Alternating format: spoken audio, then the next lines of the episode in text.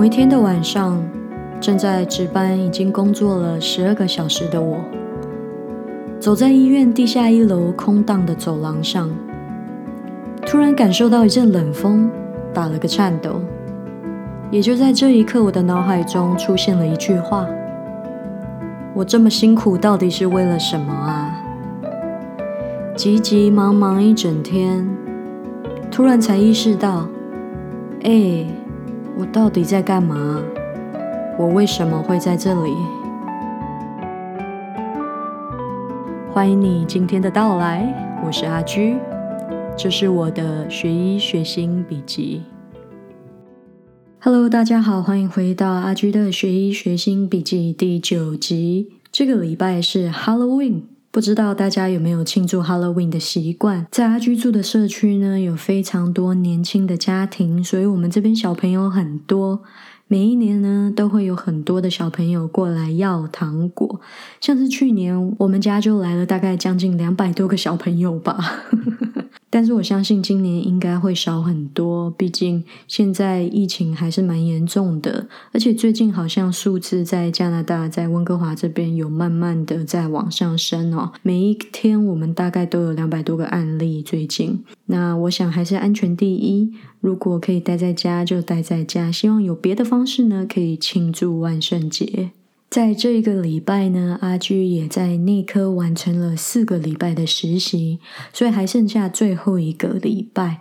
那四个礼拜实习下来呢，也累积了不少心得。所以今天这一集呢，想要透过一点点不太一样，跟之前几集不太一样的方式，来和大家分享我在内科一天的酸甜苦辣。为了保护病人的隐私，所有提及的名字都是匿名。故事的内容及细节也做过修改变更，如有雷同，纯属巧合。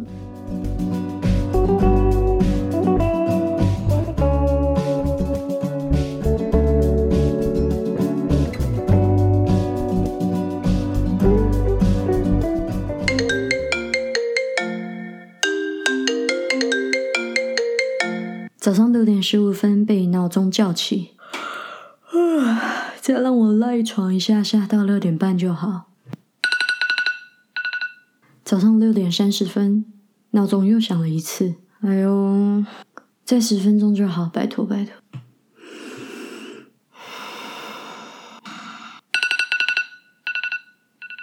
Oh shit！六点四十五，起床、刷牙、洗脸、吃早餐、换衣服。我身上穿的这件衣服呢，是昨天已经穿过的脏衣服，但是没有关系，反正到了医院呢，都是要换成医院的工作服的。七点二十五出门，哦，这个出门时间真的是有一点晚呢，我有点担心应该会迟到吧。匆匆忙忙出了门，上了高速公路，遇到塞车。今天的雨下的特别的大，哎呦，怎么又有一个车祸啊？大家不能小心开车吗？在车上，我最喜欢听的就是爵士音乐，因为它能让我紧张的心情放松下来。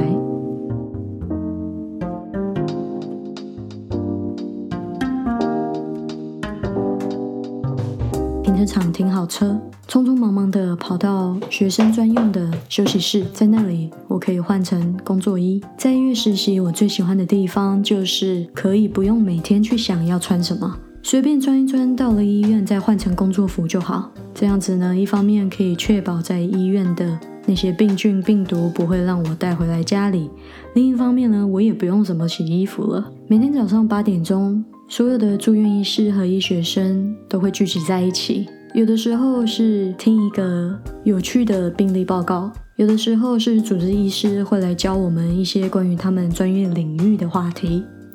今天是一个 morning report。所以是由总住院医师来报告一个有趣的病例：六十岁的妇女刚刚经过车祸，不明原因突然血压降得很低，心跳变得很慢。我们很担心，到底是什么样的原因造成她的心跳如此的不稳定？她紧急做了一个心脏更换手术，最后发现，原来她是罕见的 giant cell myocarditis。很幸运，她存活了下来。九点钟，和我的小组 meet up。我这个组的资深住院医师带领我们一个一个讨论我们名单上面的病人。今天的我们的病人不算太多，大概有七八个。他希望我去看两个。第一位，Mr. Smith，end-stage renal disease and congestive heart failure，也就是所谓的末期肾脏疾病以及心脏衰竭。他进来的时候全身水肿，我的 senior 想要我去看一下他的水肿是不是好了一点呢？第二位，Miss Shana，十九岁的一个女孩。我在急诊室看到她的时候，她吞了将近四十颗的 c e t a m i n o p h e n 或者是我们常听说的普拿疼，企图自杀。今天要去看一下，给了她解药以后，她是不是好了一些？Miss Shana 在十几岁的时候，很年轻的时候，有过一次脑震荡。在脑震荡以后，她就有了严重的忧郁症。不管怎么吃药还是做电疗都没有效。这一次也不是他第一次尝试自杀了。早上九点半，我们各自鸟兽散，各自去看各自的病人。十一点半，我们要集合，再一次的一起 review 这些病人。我和我们小组的住院医师，还有另外一个四年级的医学生一起到我们的楼层。哇，好多人啊！这里要找一台电脑，还真的是有一点困难呢。好不容易找到了一台电脑，也拿了病人的病历，我开始记录下今天早上他的血液检查报告。也顺便去看了护士对病人的记录以及观察，写下他的温度、血压、心跳、呼吸以及含氧量。Mr. Smith 看起来还是蛮水肿的。昨天我们给了他非常高剂量的利尿剂 furosemide，嗯，看起来他的肾脏好像没什么反应呢。同一时间，Mr. Smith 也有第二型的糖尿病。我必须要看一下他的血糖，昨天到底是什么样子？需要多少剂的胰岛素呢？嗯，还是很高，十七点七、十五点四、十四点二、二十点三。哇塞！看来我们要加强他的胰岛素了。写完我的笔记，我去看了一下 Miss Shana。Miss Shana 很年轻，身体还很好。虽然吃的普拿疼有一点多，但是因为及时来了医院，我们给了他 NAC。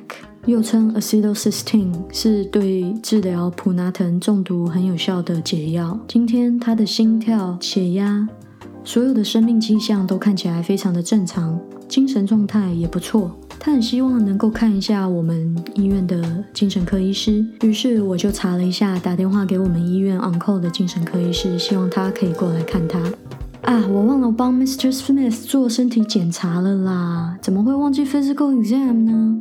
匆匆忙忙的，我又回到了 Mr. Smith 的病房。还好他离 Miss Shana 的病房没有离很远。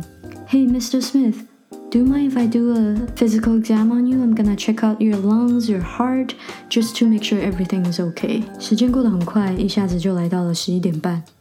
十一点半，我们必须跟小组 meet up。从头到尾的讨论我们名单上的每一个病人，而每一个住院医师或者是医学生都需要为他所照顾的那一个病人做一个简单的报告。今天这个病人的状况如何？血液检查报告如何？有没有什么需要注意的？并且提出相应对的 management plan，或者是有没有什么要再做的检查？之后全体会一起讨论，再确认最后要为病人所做的事情。往往这个讨论都会很久。因为有一些病人真的是蛮复杂的，大家要一起动脑筋想说应该怎么办。当然，最后还是由主治医师来决定。时间来到了中午十二点半，我的肚子已经很饿了，但是还没有办法吃饭。因为 run 完我们的名单以后呢，我们还要再回到病房那边来写医嘱，把所有该放进去的医嘱 orders 都放进去，这样子病人的药或者是需要做的任何检查才不会被 delay。写完医嘱后，时间来到下午一点，终于可以吃中饭了。不过一点半我要去上课，所以我只有半个小时的时间可以匆匆吃完中饭。一点半，我和我的另外一个同学一起坐在一间小房间里面等待我们的老师。今天我们要学怎么样做神经的身体检查。其实之前在学校已经学过了，但是每一年我们都会重复再学一次，要证明给老师看，我们的确是可以做一个完整。没有缺失的神经健康检查。等到了两点，老师竟然还没有来，他是不是忘了我们啦？我就打了个电话给我们的老师，他的确是忘了我们。不过没有关系，我们还是最后有机会看到了一个病人。这个病人呢，前一阵子因为做开胸的心脏手术，好像在手术中有了一个中风。他起来的时候，双眼看得不是很清楚，他的视野好像模糊了，少了一大块的感觉。我和我的同学两个人合作，一起做了一个完整的神经功能健康检查。时间很快的来到了下午四点，我们老师说要教我们怎么读心电图。一群人坐在一个小电脑前面，我们就开始上课。一张一张心电图的练习，练习去指出这个心电图里面的病人到底是心脏的哪一个部位出现了心肌梗塞的状态。时间来到下午五点。今天我们 on call 要值班，所以还不能回家。我们讨论了一下晚上要吃什么，老师说他要请客，我们就一群人点了一些汉堡，打算六点半的时候可以一起吃。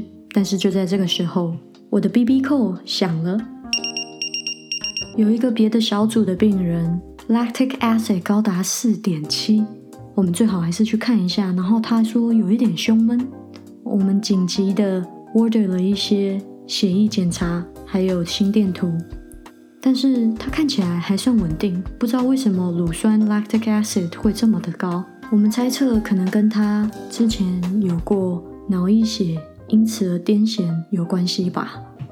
他是不是刚刚又发作了呢？但是他说没有啊。确定病人这个稳定以后，我们又都下了楼，只好等待抽血报告。晚上六点半，我们一群人一起坐在休息室里面吃汉堡。吃完汉堡以后，冰箱里还有免费的冰淇淋可以吃。我想值班最快乐的地方大概就是这个时候吧。吃完晚餐，我的 BB 扣又响了，是急诊室来的。有一个病人叫做 Mrs. K，护士说她的状况很不好，看起来非常的 confused，不知道自己在哪里。家人也非常的担心，因为她跟平时的自己不太一样。我们猜测应该是 delirium 吧。她的腹部前面有非常严重的疝气。好像没办法动手术。我的 senior 住院医师因为正在忙碌，所以他希望我先去看一下 Mrs. K，然后再回来跟他报告。我有一点紧张，当我去看 Mrs. K 的时候，因为我真的很担心她。她看起来状况很不好，完全不知道自己在哪里。她裸着身体躺在床上，一直想要从床上爬出来。床上都是大便，因为她已经没有办法控制自己的大小便了。我很紧张，想要去量她的心跳。不知道为什么他没有 hook up to the monitor，这样子的病人应该要时时刻刻他的生命迹象都要被检查的，所以我只好用手量他的心跳。我很肯定他的心跳是不规律的，但是我真的数不清楚他到底心跳有多快。但是我也很肯定他的心跳绝对是快于常人的。另外也有呼吸急促的问题，我有点担心，所以我立马去找了我们老师。老师问了我一些问题，我的回答一律都是不知道，因为我紧张到忘了去检查病人的病历，也忘了去看他上一次服药是什么时候。但是我想，我还是做了对的决定，因为我没有办法 handle 这样子的 case，所以还是去找老师，让老师来看一下 Mrs. K，make sure everything is okay。我如果花太多时间去看他的病历，如果错过了重要的黄金时间怎么办呢？时间很快到了晚上八点钟，我的第一个 consult 终于进来了。Consultation 也就是所谓的会诊，也就是说，当急诊室有他们没有办法 handle，或者是觉得病人需要入院的时候，就会转给我们内科做会诊。我的第一个 consult，我的 senior resident，也就是资深住院医师，告诉我说，这个病人叫做 David。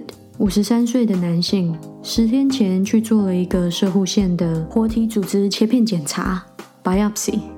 今天早上起来的时候，感觉非常的不适，头晕目眩的，很想要吐，但是并没有真的吐，全身发冷、发抖。一直到开车的时候，他甚至都觉得自己没有那个力气可以开车。他如果继续开，会非常的不安全。于是他的家人在中午的时候就把他带来了医院。晚上八点半，在我收到了要去会诊这一位病人 David 的时候，我就开始在电脑上开始搜寻他过去的医疗资料，写下他在服用什么样的药物，任何关于他过去病史的事情。写着写着，很快就来到了晚上九点二十分，我终于可以去看 David 了。花大概四十五分钟到一个小时的时间跟 David 问诊。详细的记录他从开始有症状一直到现在都经历过了什么事，他是否有吃药，试图来减轻自己的症状？他的生命迹象，温度、体温非常的高，三十九度，心跳很快，血压很低，呼吸都还算正常，整个人看起来非常的不舒服。这极有可能是因为射护腺的组织切片而造成细菌的感染，而这个细菌因为这个 biopsy 的关系而到了他的血液里面，他现在极有可能是菌血的状态，因为他的菌血很有可能是因为他的射护腺引起的，所以我必须要检查他的射护腺。射护腺的检查俗称 DRE（Digital Rectal Exam），也就是检查者呢必须将他的手指放进病人的肛门里面去触诊病人的射护线。当我在触诊 David 的射护线的时候呢，他并没有感觉到疼痛，这是很奇怪的。如果他的射护线发炎的话，应该要很痛才对啊。这一些一点一滴的资料，不管是在跟病人的会诊，以及实际在病人身上做的一些检查，包括我刚刚说的 DRE，还有血液报告、菌血报告。等等的资料总合起来，会帮助医生做更好的判断。这个就是医生的工作，把所有的资料结集起来，and then make sense of things。什么样的故事可以解释这个病人的症状呢？时间来到了十点半，这个时候我必须要写出我的 plan，写了两页手写的报告，整理好我的思绪，并且要报告出我想要做什么样的安排，什么样的治疗。最有可能的诊断又是什么呢？光是写这两页的纸，就又花了我一个小时。所以时间来到了晚上十一点半，我在等我的 senior resident 资深的这个住院医师跟我一起 review 我的 case。不过他现在很忙。十一点四十五分，他终于来了。我们两个一起 review，他给了我一些建议，我觉得还不错。在内科有非常特定的报告 case 的方法，比如说，请听以下。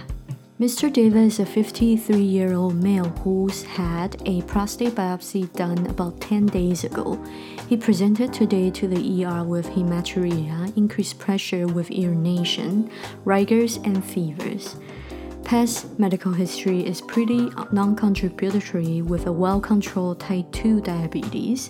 He's also had cataract surgeries about two years ago. 每一次报告病人的 finding 呢，都大概要十到十五分钟。在终于 review 完了以后，时间来到了半夜十二点半。这个时候，我的精神已经很难 focus 了。于是我终于走向了我们的休息室，准备睡觉。 三点钟，我还是要起来看一下 David 的血液检查报告，确定一切都没有问题。时间来到早上六点钟，早上六点钟我再去 check in 一次 David，他正在熟睡，没有什么太大的变化，不过心跳稍微慢了一点，血压也稍微升起了一点。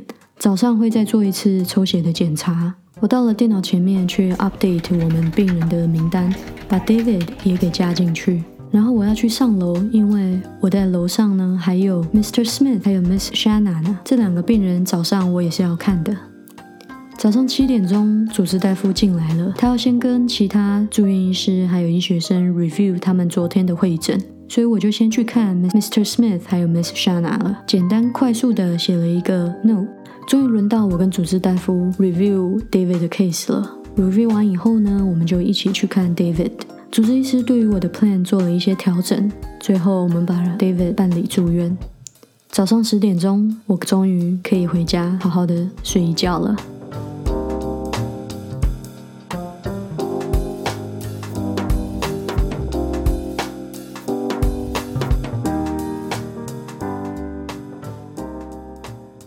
好的，谢谢大家陪阿居度过了忙碌。但是充实的一天，不知道大家还喜欢这样子的体验吗？你可以听得出来，在内科工作实习是非常 fast pace 的，那个步调是很紧凑，有一点点紧张的。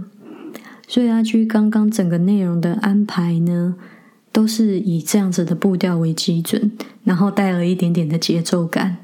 我是觉得说，我不是一个很 fast pace 的人啊，我的个性应该是一个比较 lay back 的人，所以那一刻的这个步调呢，我有那么一点点的不适应。不过随着时间，我也慢慢 pick up 了这个节奏。我就发现，诶，我最近跟朋友讲话好像都讲的比较快，因为我发现很多在内科的这个内科医生，他们讲话都好快哦，好像有人放了一个那个 speed up 的那个键，然后他们讲话都哒哒哒哒哒哒哒哒哒那种感觉非常的快。但是为了加一点我自己个人的这个特色进入这个内科的实习的内容里面呢，我把背景音乐放成了爵士音乐。我自己本身是很喜欢爵士啦，但是也希望在紧张的步调中呢，带一点点的轻松，带一点点的 lay back，就比较像是我在内科实习的感觉。那我不知道大家有没有相同类似的经验哦？我在内科实习的时候，因为步调很紧凑、很忙碌，有的时候真的会忘了自己为什么要这么忙哎，然后会突然忘了说，哎，我为什么要在这里呀？我干嘛那么忙？就是你忙忙忙，一件事情接着一件事情过来，一件事情一件事情的去处理，然后突然有一个 moment，you step back，你跳脱了出来，然后看着正在忙碌的自己，好像你是第三个人，你看着自己，然后突然觉得说：“诶，你到底在干嘛？你干嘛那么忙啊？”你就突然迷失掉了的那种感觉，突然忘了为什么我会这么忙。我为什么要这么忙？然后你会开始怀疑我自己现在到底是在做什么？我不知道大家有没有这种感觉过。然后我这么形容，你能不能也能在你的生命经验里面找到类似的感觉？但是我在内科实习就有好几次有这种感觉：一个病人看一个病人，处处理完这件事情以后，要处理下一件事情；这个报告写完要写下一个报告；这堂课上完要去上下一堂课。我觉得常常当我们忙碌的时候，我们很容易忘记当初是什么样的原因把我们带到了这个现在的这一步。好像在一步一步、一步一步向前走，然后被排山倒海的事情淹没的时候，在那个忙碌的那一刻，你会忘记到底为什么你是为了什么在努力，你是为了什么在辛苦。然后就会很容易产生抱怨，或者是产生厌倦，然后疲倦感。这一个月我在那科实习，其实有好几个 moment，我都会觉得哦，好累哦，我真的想要回家。尤其是值班的时候，这么长的时间都待在医院，都会觉得说哦，我不要，我不要当内科医生好了，实在是太累了。但是你要退一步想，内科其实是整个医学很重要的一个领域。那不是我自己选择要读医的吗？为什么我要抱怨呢？我觉得在这样的时候就很需要来提醒我们自己，到底是什么样的过程，什么样的一个决定，把我们带到了眼前这一刻，看似忙碌、看似辛苦、看似不容易的一个过程里。这背后一定有原因吗？那我们是不是在这个 moment 就要好好的想一下，那个原因刚开始 motivate 你、启发你去做这些事情的那个原因是否还在？它是不是还存留在你的心里？那对阿居来说，就是当初对医学抱有一个热情，想要与人相处。想要 make connections with people，然后想要有一个机会可以为别人服务，所以内科虽然辛苦，我还是很珍惜每一次跟病人相处的时间，然后也很感谢病人可以让我从他们身上学习，因为毕竟我还是学生。But I think 当我在内科实习的时候，the least I can do 就是为病人好好解释他们的状况，然后为病人讲解他之后应该要怎么办，而。往往在这样子的 moment，那一些疲惫感跟那些辛苦感，就好像不是那么的严重了。因为 at the end, I get a very satisfying result，跟 a very satisfying interaction with my patients，就是一个让我很容易感到满足的一个跟病人的互动。如果说你跟阿居不一样，你去想了一下那一个一开始。Motivate 你一开始激励你去做现在你正在做的事情的那一个原因，你会觉得说，诶，那个原因好像不是这么重要了，它已经不存在了。我觉得那也没有关系，接受自己的改变，接受你，你已经不一样的，你的那个初衷已经改变了，因为人是会改变的嘛，那也接受它。在忙碌中，我们很容易迷失那一个真正推动我们前进的力量，真正推动我们前进的那一个心跟那一个目的。我们很容易去忘了它，很容易去忽略它，然后就会不知道自己到底在忙什么，不知道自己到底为了什么在努力，因此而找到找不到方向，因此。而感到厌倦、疲惫，然后产生很多心理不舒服的状况。所以我觉得生活很忙碌，尤其是现代人要做的事情很多，要承担的责任也很多。但是在这里跟大家分享，我觉得越是在这样子忙碌、疲倦的时候，我们越要花一点点的时间跳脱出来，成为第三个人，然后去看你自己，去观察你自己。去问自己为什么现在要这么样的忙碌？我们背后的那一颗心，那一颗在鼓励我们的力量是什么呢？去观察，去反省这样的力量跟这样的心，我们才能继续有动力跟动能，继续的往前进，在这个生活当中，在这个忙碌的步调中，找到一个安定的点。那个点就是一开始驱动你的那一颗心，那个原因。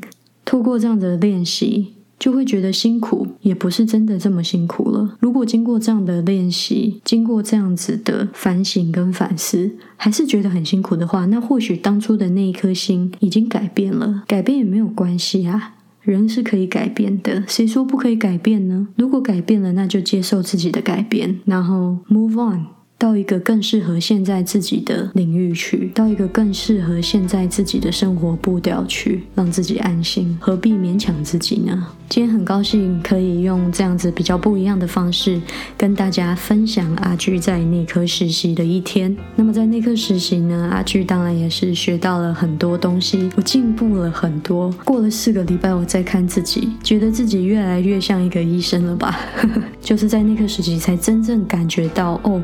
I'm responsible for my patient。我对我的病人，我在照顾的这些病人是有责任的。我也有那一个责任要去想好要怎么为他们做最好的安排。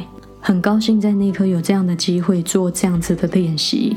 我非常的期待接下来要到一个很特别的地方去实习。我也很期待会发生什么样的事情。那今天这个礼拜很高兴能够跟大家做这样子的分享。我们下次见，拜拜。